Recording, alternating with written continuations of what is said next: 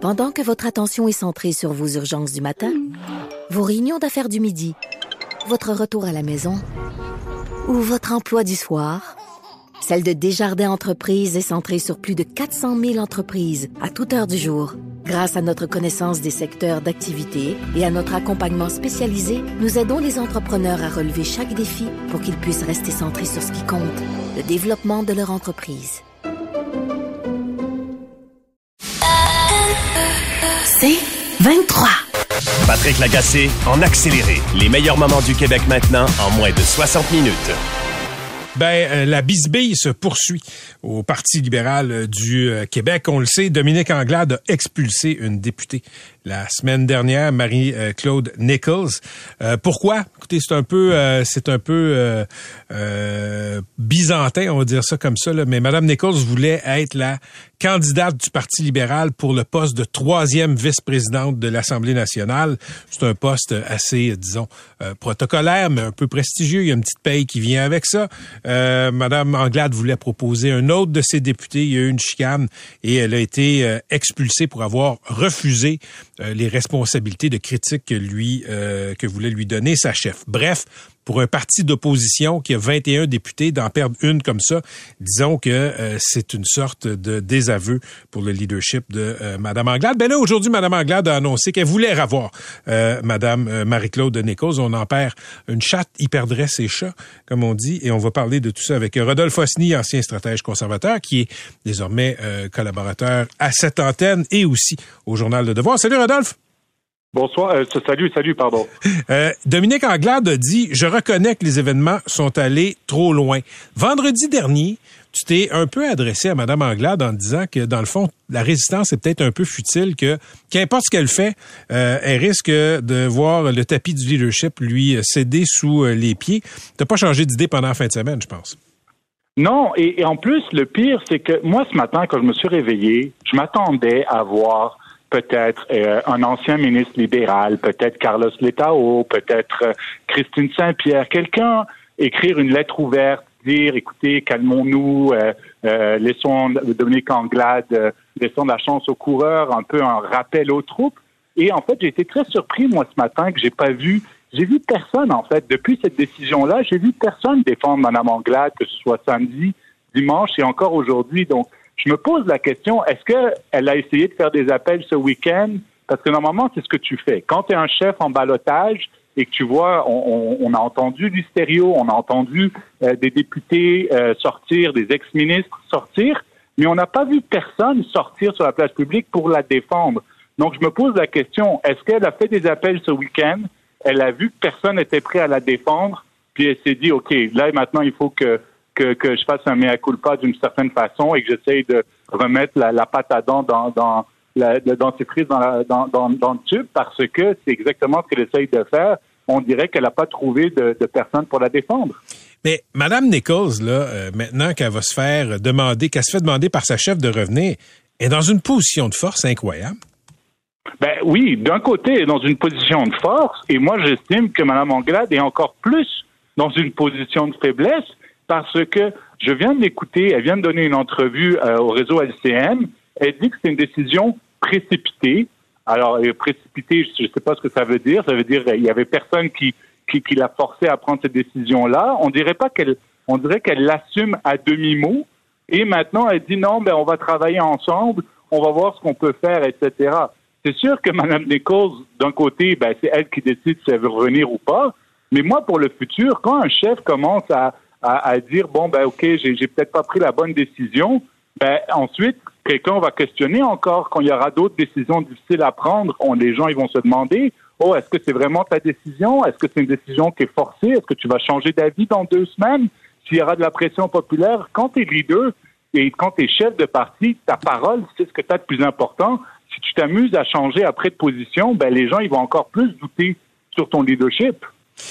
Écoute, euh, tu parles de parole. Elle a dit, Madame Anglade, c'est allé trop loin. Mais c'est allé trop loin parce que c'est elle, la chef, qui a décidé ça. Je veux dire, quand elle dit la situation est allée trop loin, c'est pas extérieur à elle, Madame Anglade. C'est elle qui a pris cette décision-là. Là. Non, mais tout à fait. C'était sa décision. C'est pas tombé du ciel. Le caucus, il n'y a pas eu un vote au caucus. Le caucus a été informé de la décision. Le caucus n'a pas été consulté. C'est sa décision. D'abord, elle l'a pas défendue quand elle a pris cette décision-là. C'est Enrico Ciccone qui est, qui est sorti. On l'a pas vu, on l'a pas entendu samedi, on l'a pas entendu dimanche. Et là, maintenant, on l'entend et elle dit, je l'ai entendu trois fois dire, c'est une décision précipitée. Et ensuite, quand les gens lui ont dit, est-ce que vous allez vous excuser? Elle, elle, elle veut pas s'excuser, ou en tout cas, elle s'est pas encore excusée. Donc, je, je comprends pas exactement c'est quoi la, la stratégie qu'elle a. Soit elle fait un véritable mea culpa, puis elle dit, OK, j'ai fait une erreur, ou d'un autre côté, personne croit que c'est précipité comme décision. Il y avait, avait aucune justification, parce que comme tu sais, euh, Patrick, expulser quelqu'un du caucus, c'est l'arme nucléaire en politique. il n'y a, a pas plus fort que ça. Et souvent, ça arrive pour des choses quand, quand, quand il y a des doutes, euh, s'il y a des actes criminels ou des, ou des choses comme ça. C'est pas parce que, ah, j'ai pas voulu prendre ce dossier-là, puis je préférais ci ou je préférais ça. On n'utilise pas l'arme nucléaire pour ça, pour quand, quand quelqu'un est pas d'accord avec ses responsabilités, surtout quand t'as, comme, quand t'es que 21 et que ton leadership est déjà un peu contesté, tu essaies de garder ton caucus uni derrière toi. Rodolphe, François Legault est mort de rire. D'une part, l'opposition est complètement morcelée, puis le plus gros groupe d'opposition, 20 ou 21 députés, on n'est plus trop sûr dans l'opposition officielle, euh, le diable est aux vaches. Oui, oui, puis écoute, on en parle encore aujourd'hui, on va en parler certainement demain. Ceux qui veulent euh, encore l'affaiblir vont peut-être sortir dans les prochains jours. Donc, en fait, quand tu as, une crise, tu veux pas non plus donner de l'oxygène à une crise. Tu veux ne pas donner d'oxygène pour pas qu'on continue à en parler puis que le cycle médiatique se termine. Là, avec sa sortie d'aujourd'hui, elle vient de, elle vient de précipiter encore au moins deux à trois jours de nouvelles et qu'on va parler de ça, tandis que M. Legault, comme tu viens de dire, il y a personne qui est en train de, de, de parler de son leadership. Il y a personne qui questionne ses ministres. Tout le feu des projecteurs est sur Dominique Anglade on parle presque pas du, du, du, pont Louis-Hippolyte Lafontaine ou d'autres enjeux. Donc oui, il est mort de rire tout à fait. Et elle vient de, de continuer la crise avec un autre cycle médiatique pour euh, un à deux à trois jours. En terminant, Rodolphe, est-ce qu'elle se rend jusqu'à Noël, Madame euh, Anglade? Ben, ça va plus dépendre des putschistes. Euh, est-ce qu'il y en a d'autres qui vont sortir? Comme je viens de te dire, il y a eu Listerio, il y a eu la députée Paul, Paul Robitaille, il y a eu Richard Merlini ce matin, il y a Jean Dabour, il y a eu Serge Chimard. Est-ce qu'il y en a d'autres qui vont sortir? Et d'un autre côté, c'est qui qui va aller la défendre? Parce que je n'ai pas encore entendu un ancien ministre libéral sortir sur la place publique et la défendre. Ça, c'est pas bon signe encore. Elle doit faire des appels et il ne doit pas vouloir euh, sortir et, et, la supporter publiquement. Toujours un plaisir de te parler. Merci, Rodolphe. Merci. Rodolphe Fosny.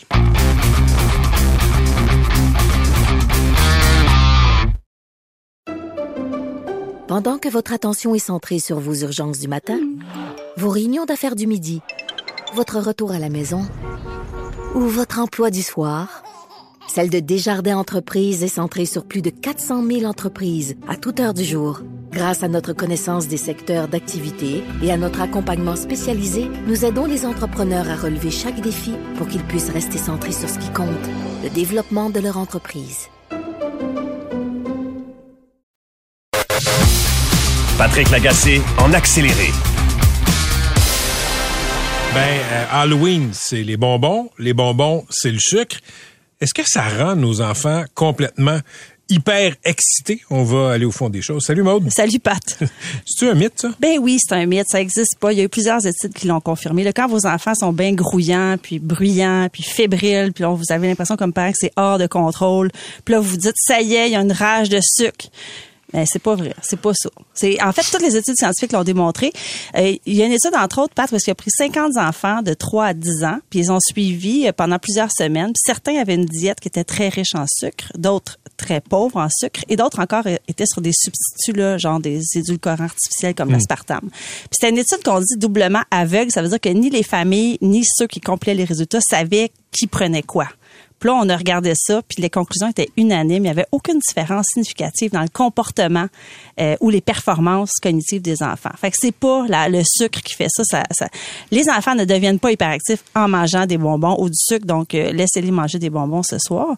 Euh, et depuis 1990, là, j'ai vu qu'il y avait 10 à 15 études qui démontraient qu'il y avait aucun lien. Donc, écoute, on est dans le mythe, puis on est dans... on se fie à La l'intuition, légende, mais ouais. c'est pas vrai. C'est un peu comme, c'est un peu comme, euh, je sais pas moi, si si tu mets pas ta tuque, tu vas attraper euh, le rhume. Oui, exactement. C'est la même affaire, c'est ça. Fait que c'est, c'est, pas ça qui se passe. Ce qui se passe, en fait, ce que fait le corps, c'est que là, je, je vais faire un Martin Carly de moi-même. Je vais essayer. Euh, en fait, on mange du sucre, la glycémie augmente, puis là, le pancréas va libérer de l'insuline, puis l'insuline va traiter le sucre. Puis là, ben, c'est ça qui fait que le sucre va être plus élevé, mais de courte durée. Ça n'a pas rapport. Puis là, si vous dites, ben oui, mais les athlètes, des fois, ils vont prendre des petites capsules de sucre quand ils vont courir, mais ça, c'est souvent à mi-entraînement, puis c'est juste un petit boost. Ça n'a rien à voir avec la, la, la rage de sucre qu'on pourrait penser que les enfants ont. Donc, c'est pas ça. Mais qu'est- qu'est-ce qui se passe d'abord? Pourquoi les enfants deviennent surexcités comme ça? Pourquoi? Ouais. Ce sont des enfants. Tout simplement. Ça, C'est- ça, Est-ce que c'est dit par une étude scientifique? Non, mais c'est l'excitation du moment. Tous les pédiatres le disent. C'est l'excitation, le moment présent et l'autorisation d'en manger. Donc, il y a de la dopamine qui embarque, d'adrénaline. Ça y est, j'ai le droit. Fait que c'est mieux de pas interdire parce que ça pourrait être proportionnel à la supposément rage de, rage de sucre que ton enfant a. C'est toujours interdit. Puis que là, ce soir, c'est free for all, comme on dit. Ça veut dire qu'ils peuvent en prendre comme ils en, ils en veulent. Ben, ça se peut que ça fasse beaucoup d'excitation dans la maison. Bon, euh, quand, quand on ouvre la porte pour donner des euh, bonbons, euh, il y a des enfants. C'est toujours très, très cute. Moi, je trouve, je, je trouve que c'est un, un beau moment de l'enfance. Moi, j'adore ça. J'ai adoré passer l'Halloween avec mon fils, mais, mais des fois, tu ouvres la porte, puis ils sont plus grands que toi. Et, c'est des ados. et, Et que commande l'éthique dans ces euh, Hey. situations-là, Maude? Moi, ma règle, Pat, si tu sonnes à ma porte ce soir, tant que tout est allumé chez nous, puis j'ai encore des bonbons, je Ouais, vais te donner des bonbons. On peut-tu laisser les adolescents vivre leur soirée? Moi, je trouve qu'il y a beaucoup de préjugés par rapport à ça. Il y a des gens qui vont dire, c'est un peu bébé pour toi, laisse les bonbons plus jeunes, tu vas gâcher la soirée qui est magique pour les petits. Qu'est-ce que c'est ça? Ou bien encore, euh, euh, t'es pas vraiment déguisé, force-toi. Non, je m'excuse. C'est, c'est, qu'est-ce qui nous dérange au fond là-dedans? C'est quoi? Vous trouvez ça ridicule? On est Vous jaloux. êtes jaloux, c'est ça que j'allais dire. Vous trouvez ça intimidant? C'est, c'est quoi? On peut-tu laisser les jeunes s'amuser? Ils quittent leurs écrans, sont dehors, sont avec des amis, ils socialisent. Ils ont eu un ou deux Halloween gâchés par la COVID des dernières années. OK, faut pas oublier ça. On les laisse passer l'Halloween, on les laisse avoir du fun. Puis l'autre affaire, c'est, on est-tu la police de l'Halloween, nous? Nous, on va-tu dé- décider, nous, euh, que, nous, non, on- mais- on va décider que oui ou non? Ouais, on C'est pas peut parce ça? que moi j'aime pas ça que je laisse pas les autres le vivre. J'ai juste dit que moi j'aimais pas ça. Oui, oui, je te dis. Oui, mais alors, Ouais. on parlait de répondre à des ados. Ouais, les ados, ils ouvrent. le- Ouais, mais d'abord, si c'est tu des peux aussi ados. pas donner de bonbons. Moi, j'en donne plus Ah, des ben bonbons. oui. J'ai plus de plaisir. tu sais, Oui, fait mais que- tu vas pas pas donner de bonbons à, mettons, juste Quoi? les ados qui sonnent. Non. Tu, tu donnes pas de bonbons? Non.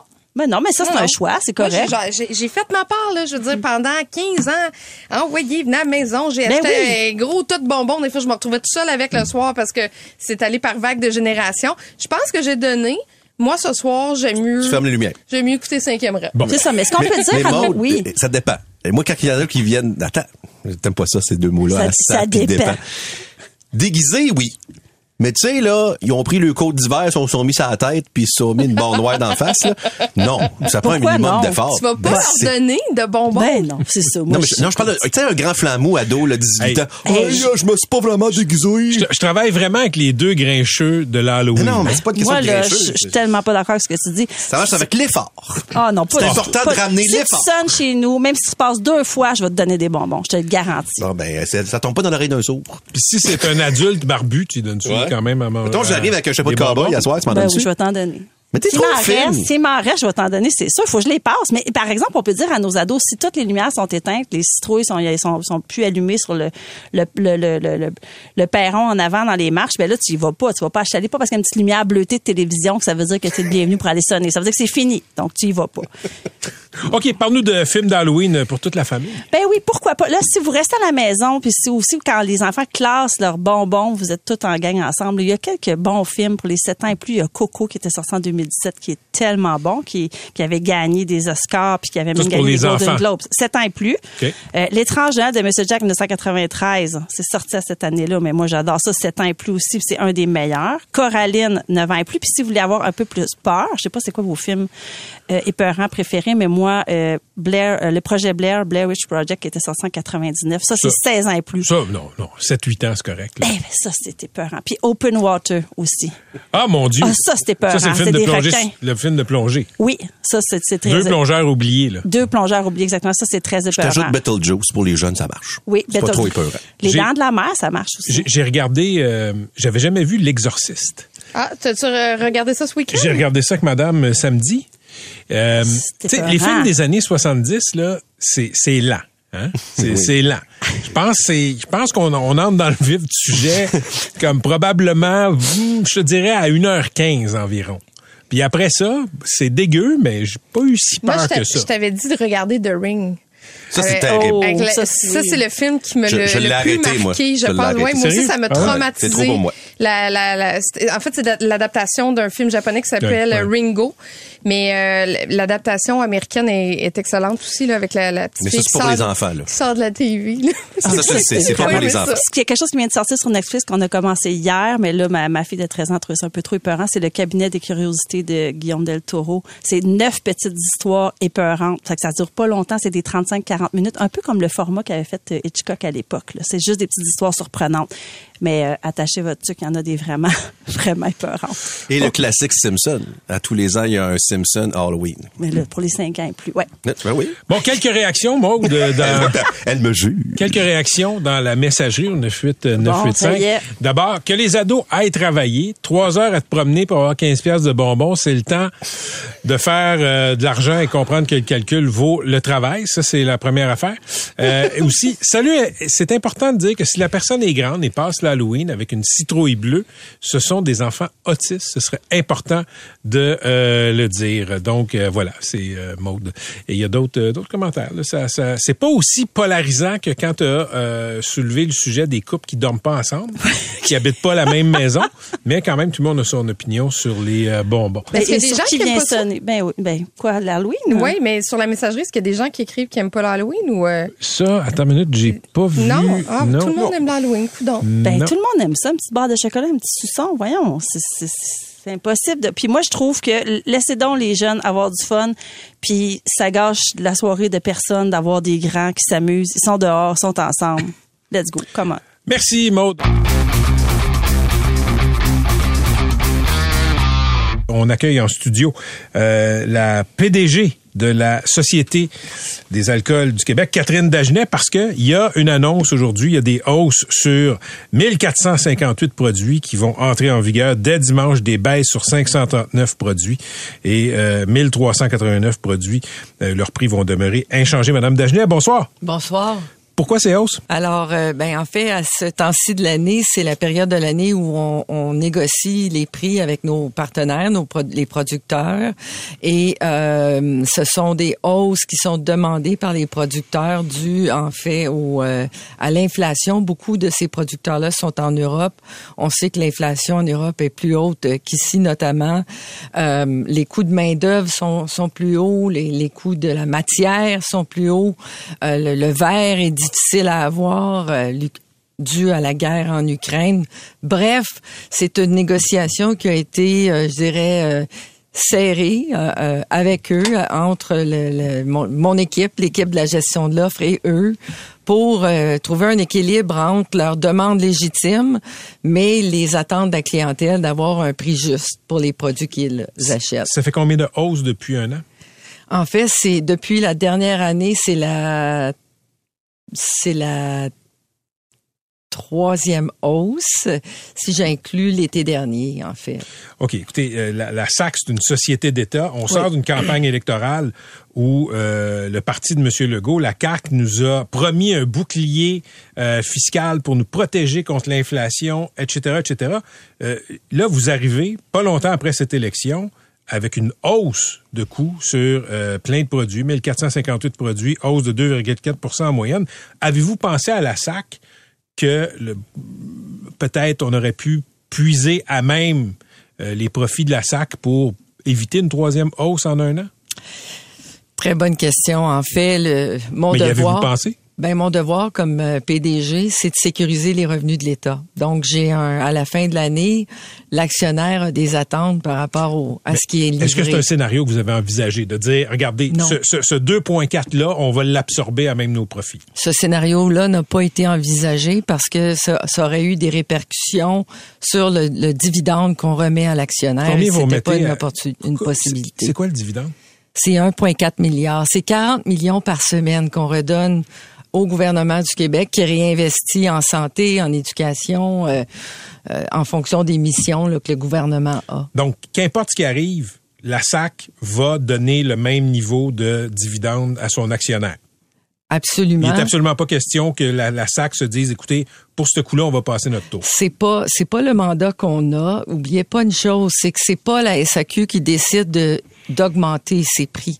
La SAQ, comme d'autres euh, détaillants, achète ses produits, donc s'approvisionne et le coût euh, de la matière vendue augmente. Alors le prix auquel on paye les produits est plus cher qu'il était. Par contre, je dois dire que sur une période d'un an, nos prix ont augmenté en moyenne de 3 0,6 Si on compare à l'alimentation, euh, qui est aussi un, pro- un produit agricole, on parle d'une hausse de 11% Alors, je pense que nos, nos équipes ont très bien négocié euh, avec les partenaires pour s'assurer, je le répète, d'avoir d'offrir un produit à prix juste. Mais vous comprenez que ça, ça, ça passe pas du tout. là. Il y a personne qui m'écrit. Je fais un appel à tous sur Facebook, je fais un appel à tous dans la messagerie. Il y a personne qui trouve que vous êtes à plaindre. Au contraire. Moi, je suis je ne je, je sais pas moi qui est à plaindre ou pas à plaindre, c'est c'est les achats qu'on c'est les produits qu'on achète.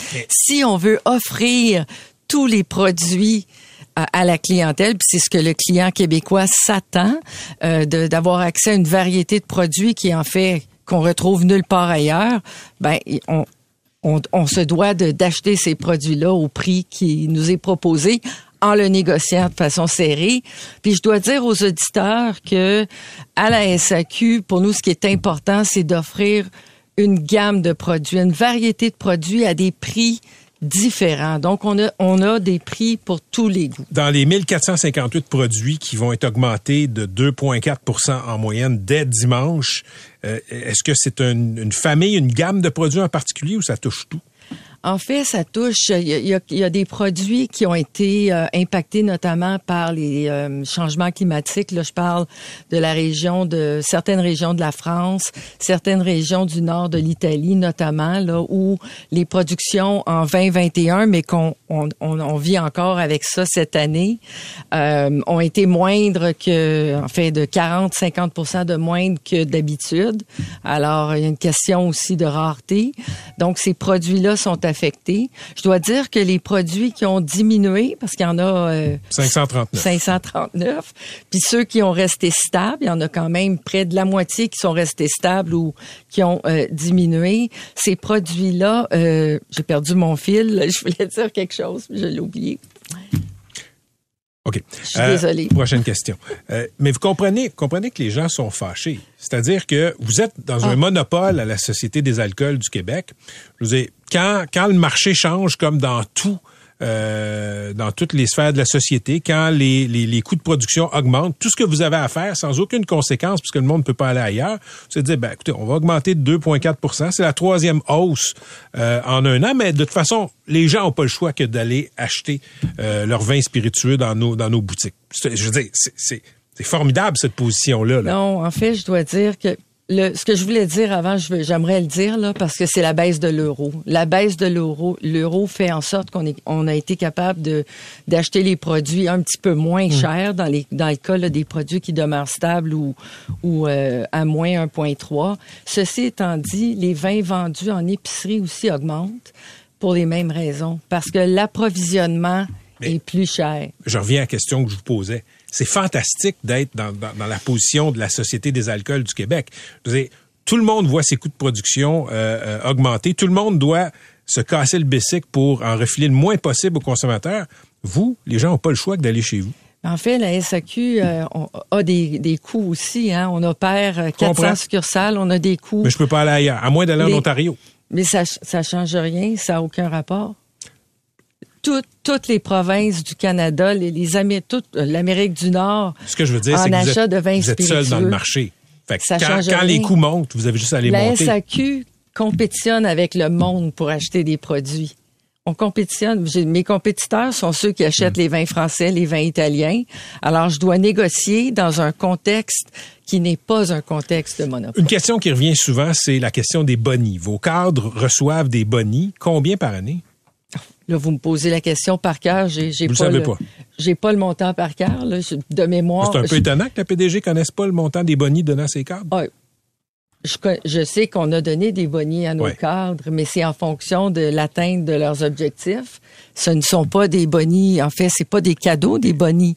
C'est, c'est en fonction de l'atteinte des objectifs. Puis ça fait partie, on a déjà eu cette conversation-là, Mais, on- on- de la rémunération de nos, de nos cadres. On l'a eu, euh, cette conversation-là, mais euh, je veux dire, c'est, c'est quand j'ai fait un appel à tous pour les questions, Mme Dagenet, c'est la question qui revient souvent. Pourquoi donner des bonnies à des cadres d'un monopole? Mais ça fait partie de la rémunération globale de nos gestionnaires, comme dans toute autre entreprise. Alors, la il y a d'autres solutions à ça, mais je pense que c'est le meilleur moyen de, de je dirais, de d'atteindre nos résultats puis de les dépasser. C'est en comment. donnant des, des incitatifs comme ça. Pour- pourquoi c'est le meilleur moyen? Ben, en fait, c'est un des moyens de rémunération. C'est connu dans le marché, partout dans les entreprises. Euh, les, les gestionnaires, les, les, les, euh, les gens ont des, euh, des objectifs à atteindre. Et si ils atteignent leurs objectifs individuels, ils ont droit à cette rémunération variable-là. S'ils l'atteignent pas, ils ne l'ont pas. Et d'ailleurs, l'année dernière, tous les gestionnaires n'ont pas eu 100 de leur rémunération Donnez-moi un exemple de, de ce que, de, de ces objectifs que les cadres du monopole doivent atteindre. Oui, alors, euh, ben, par exemple, un objectif sur la productivité. Donc, euh, par exemple, en succursale ou, ou dans nos entrepôts, euh, on a des budgets, en fait, à respecter et on se doit de gérer ces bu- budgets-là en fonction de, de, de- des volumes qu'on traite et euh, des budgets qu'on a. D'après vous, la prochaine hausse, c'est pour quand? En fait, c'est c'est prévu. Normalement, on a deux hausses par année. C'est en mai et en, euh, en novembre. L'année dernière, on a eu une hausse à l'été à cause de la hausse des coûts de transport. OK. Madame Dagenet, merci. Merci. Catherine Dagenet est la PDG de la Société des alcools du Québec.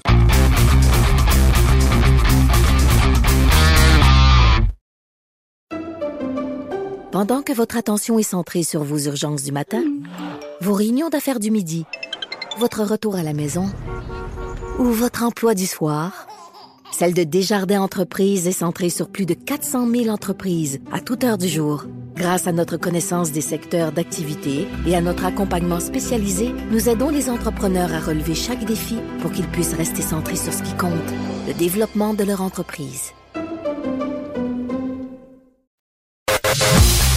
Patrick Lagacé en accéléré. OK, on accueille en studio le chercheur universitaire David Morin, spécialisé en euh, radicalisation, en conspirationnisme, avec euh, sa collègue Marie-Ève Carignan de euh, la chaire, euh, la chaire UNESCO en prévention de la radicalisation et de l'extrémisme violent à l'Université de Sherbrooke. Euh, il publie ces jours-ci Mon frère est un complotiste, comment rétablir le lien et le dialogue social. Professeur Morin, bonjour. Bonsoir Patrick. Merci d'être avec nous. D'abord, pourquoi ce titre Mon frère est un complotiste? Ouais, parce qu'on cherchait un titre qui finalement permette euh, de, créer un lien avec euh, avec le lecteur, mais d'identifier le fait que finalement beaucoup beaucoup de gens euh, sont touchés euh, vraiment personnellement par le complotisme et euh, au cours des, dernières années avec Marie-Ève, on a quand même sillonné une bonne partie du Québec, donné beaucoup de conférences, etc. Et outre les données euh, qu'on a présentées, collectées par notre équipe, qui montrent qu'il y a quand même une partie importante de la population euh, qui adhère au complotisme, entre 6% pour les convaincus et peut-être 15 au Québec pour les modérés, euh, les gens étaient vraiment euh, touchés, avaient euh, des défis pour comprendre ce qui leur arrivait, euh, avaient beaucoup de, honte, parfois de culpabilité, etc. Donc c'était pour montrer vraiment comment euh, cette question-là s'est invitée dans les foyers québécois depuis maintenant deux ans. Et j'ai- Je suis tombé sur cette statistique. Là. 6 de gens croient modérément au... non, 6 sont convaincus. Convaincus. Et 15 sont modérés. Ça, c'est pour le Québec et le Canada, c'est un peu plus dans les deux catégories. Donc, est-ce qu'on peut dire qu'au Québec, il y a 21% de nos concitoyens qui croient à une forme ou une autre de théorie du complot? Ouais, qui peuvent, euh, dans une certaine mesure, effectivement, adhérer à une vision conspirationniste des choses. Ouais, on peut le dire comme ça. C'est une personne sur cinq. D'abord, établissons, c'est quoi être un conspirationniste, un complotiste? Ouais, c'est une bonne question. Et puis surtout pendant la pandémie, hein, on a on a eu le, le complotisme facile. Rapidement, euh, on a dit à des gens qui les mesures sanitaires qu'ils étaient complotistes. Alors c'est pas ça. Euh, le complotisme, c'est vraiment quelqu'un euh, dont euh, les croyances et la vision du monde l'amènent à penser que tous, sinon la plupart des phénomènes sociaux sont finalement le produit d'un complot organisé par une élite mondiale euh, qui a des intérêts qui sont souvent malveillants, etc. Donc c'est vraiment ce réflexe-là. Ça va pas être par exemple de contester euh, seulement les mesures sanitaires. Ça va être dire que la pandémie était stagée, parfois qu'elle n'existait pas, qu'elle a été organisée en haut lieu par des élites, etc., etc. Donc c'est vraiment cette croyance-là. Euh, et, et en fait, paradoxalement, souvent les, gens qui adhèrent à la pensée complotiste disent ouais nous on est des gens qui doutons beaucoup, euh, euh, on est éveillés, etc. Mais en fait ils doutent pas parce que systématiquement ils sont amenés à conclure que tout n'est que complot. Le titre du livre, c'est Mon frère est un complotiste. Vous vous liez avec euh, euh, Marie-Ève Carignan, votre co-auteur, David Morin. Vous vouliez vous adresser aux gens qui, j'imagine, là, sont pris avec des proches qui ont ces visions-là. Votre meilleur conseil pour ces personnes-là, c'est quoi? Alors, ce que, disent beaucoup les, psychologues, les psychiatres, les travailleurs sociaux, etc., c'est vraiment de maintenir le lien social en tout temps. Essayer, autant que faire se peut. On n'est pas tous psychologues, donc on n'a pas tous les outils, mais au moins de maintenir ce lien social-là euh, et de pas forcément confronter euh, les, les visions des complotistes, les arguments des complotistes, peut-être de parler d'autre chose, de rappeler à la personne que ben Ok, on- je t'aime, t'es mon frère, t'es ma sœur, t'es mon cousin, t'es mon oncle, etc. Essayer de faire autre chose, de faire sortir un peu le complotiste de la personne en, ne l'associant pas juste à ça finalement, en se rappelant pourquoi on est proche de cette personne-là.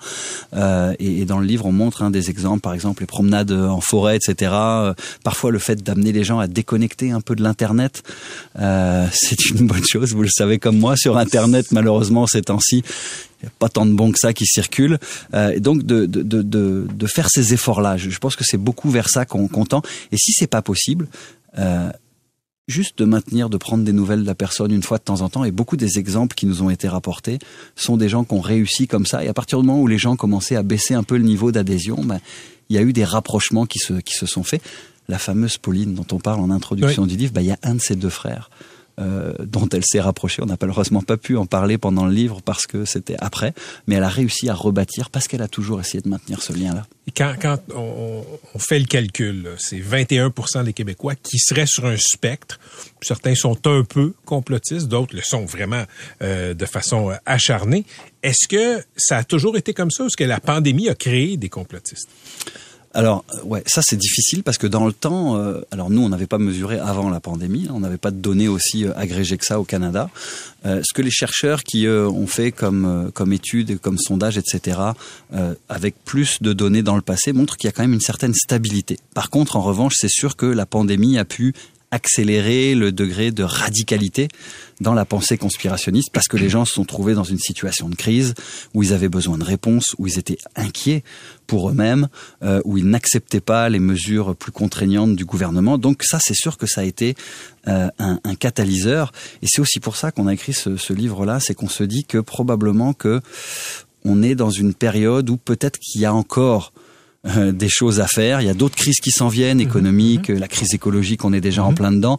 Et notre crainte un peu, c'est de dire, bah là, maintenant que le logiciel est téléchargé dans la tête d'un certain nombre de gens, systématiquement, toutes les crises vont générer encore plus d'adhésion. Et puis, il y a évidemment l'exemple de nos voisins américains qui montre que ça peut aller très très loin. Euh, le fait que un républicain sur deux et plus pense qu'il y a eu une fraude électorale, euh, c'est quand même là. On est sur de la- 70% les derniers sondages que les derniers sondages, c'est de la désinformation de masse. Et donc nous, on se disait là, euh, le Québec, le Canada, il y a quand même le- la tension, les polarisations sociales sont pas si importantes encore que ça qu'aux États-Unis. Mhm. Est-ce qu'on essaye de faire quelque chose collectivement euh, après deux ans de pandémie pour essayer de, de rebâtir le dialogue avec ceux qui veulent bien discuter, ce qui n'est pas le cas de tout le monde? David Morin, comme, comme spécialiste de la radicalisation, comme chercheur universitaire qui a plongé là, avec votre collègue Marie-Ève Carignan dans, dans, dans les mouvances conspirationnistes, votre meilleur conseil pour pour, les décideurs, pour les autorités publiques, c'est quoi? Parce que c'est quand même une sorte de poison qu'il faut essayer d'endiguer. Ouais, je suis d'accord. En fait, les citoyens, nos concitoyens, doivent être notre première ligne. Donc on doit aider aussi justement à maintenir ce lien sur le plan individuel et on doit aussi mettre beaucoup de ressources sur le terrain au bon endroit, notamment par exemple dans les services de soutien au niveau psychologique, psychosocial, etc. Parce que là, on sent qu'il y a quand même des défis majeurs dans nos sociétés. Après deux ans de pandémie, cette situation-là s'est aggravée. Ensuite, il y a évidemment beaucoup beaucoup de fronts sur lesquels il faut travailler. Euh, là, j'ai pas le temps de tous les dire ici, euh, que ce soit euh, l'éducation aux médias, euh, que ce soit évidemment l'éducation à la science, etc mais je pense qu'un des éléments fondamentaux qui revient, euh, c'est la défiance vis-à-vis des institutions. Et on le sent, et ça, les grandes enquêtes le montrent depuis déjà des décennies. Donc beaucoup des gens qui adhèrent très fortement sont des gens qui n'ont plus du tout confiance dans les institutions. Et là, je pense qu'il y a une responsabilité de nos politiques. Alors à la fois ceux qui sont tentés de flirter euh, avec les thèses conspirationnistes. Et puis on l'a vu dans les dernières années, il y en a quelques-uns. Vous avez écrit une chronique euh, sur la première ministre de l'Alberta. Il y a quand même lieu de s'inquiéter que quelqu'un avec de si hautes responsabilités euh, assume un certain nombre de théories du complot. Euh, on en a d'autres au Canada et puis euh, évidemment au, au, Québec. Donc ça, je pense que derrière ces gens-là, il y a une responsabilité majeure de ne pas aller cultiver la colère pour des gains électoraux à court terme. Et du côté des gens qui sont au pouvoir, je pense qu'il faut qu'on fasse un mea culpa, reconnaître que pendant les deux ans de pandémie, il y a quand même eu une orthodoxie au niveau de la pensée dominante. On n'a pas beaucoup laissé les, griefs et puis les, critiques vis-à-vis -vis des mesures, etc., s'exprimer. Je pense que là, il faudrait qu'on revienne avec ça. Je dis pas que ça va tout régler, euh, mais ça me semble déjà des avenues à l'heure actuelle, au moment où on se parle, qui sont importantes. Et puis travailler sur les, réseaux sociaux, c'est une évidence. Admettons qu'on va s'entendre, le rachat par Musk de Twitter, etc., risque de nous faire reculer un peu. Il y avait des problèmes avant, hein, mais j'ai l'impression que là, on va reculer un peu. C'est quand, quand on parlait de radicalisation, euh, quand, quand, quand l'islamisme là, radical était euh, émergent, disons, avec, avec on l'a vu avec ce qui s'est passé avec l'État islamique, on parlait de mosquées, de, de, de, de prédicateurs qui radicalisaient les gens. Là, le lieu de radicalisation de tous les radicalisés, de tout craint, ce sont les réseaux sociaux. Absolument. Ça fait aucun doute. C'est les réseaux sociaux, je vais dire, qui sont un accélérateur. Après, euh, alors on parle des réseaux sociaux numériques. Après, il y a des réseaux sociaux, c'est-à-dire des rencontres entre les individus. Il faut jamais oublier ça. C'est que euh, dans les manifestations, euh, on se parle, on se craint. Et puis, ça a été euh, le, le, le, convoi de la liberté à Ottawa, un moment important où euh, notamment euh, la, la, droite alternative canadienne a rencontré la droite identitaire québécoise. C'est probablement un des, des, moments historiques pour ça. Et donc où les gens ont vu qu'il oui, y avait des passerelles. Donc c'est aussi ces réseaux-là plus réels. Enfin, non pas que les réseaux sociaux soient pas, mmh. les réseaux sociaux numériques soient pas réels, mais c'est ces réseaux-là. Mais effectivement, c'est des enjeux majeurs. Alors, on va espérer que le Canada accélère. Hein. Alors, je pense que c'est prévu pour l'hiver, euh, normalement en janvier, février. C'est ce qu'on m'a dit assez récemment, le fameux euh, dépôt du projet de loi pour euh, la régulation des contenus préjudiciables en ligne. C'est ce que me disait le, le, ministre il y a pas longtemps quand je l'ai croisé. Ouais.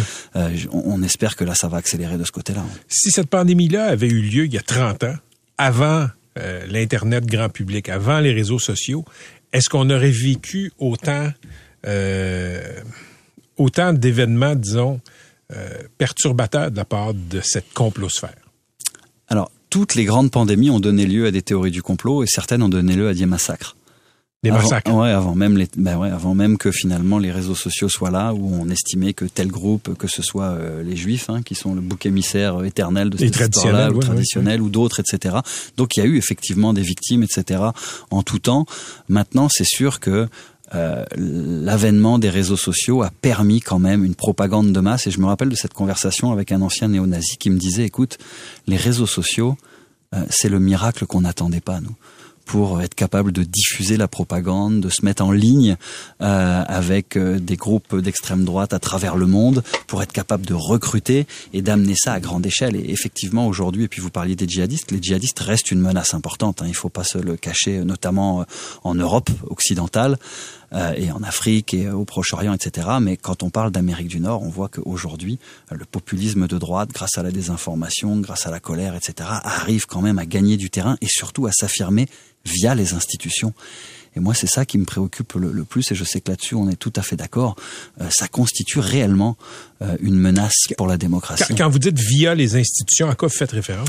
Ben, regardez, euh, le, le premier euh, président euh, des États-Unis, euh, Donald Trump, finalement, à avoir réussi à accéder au pouvoir.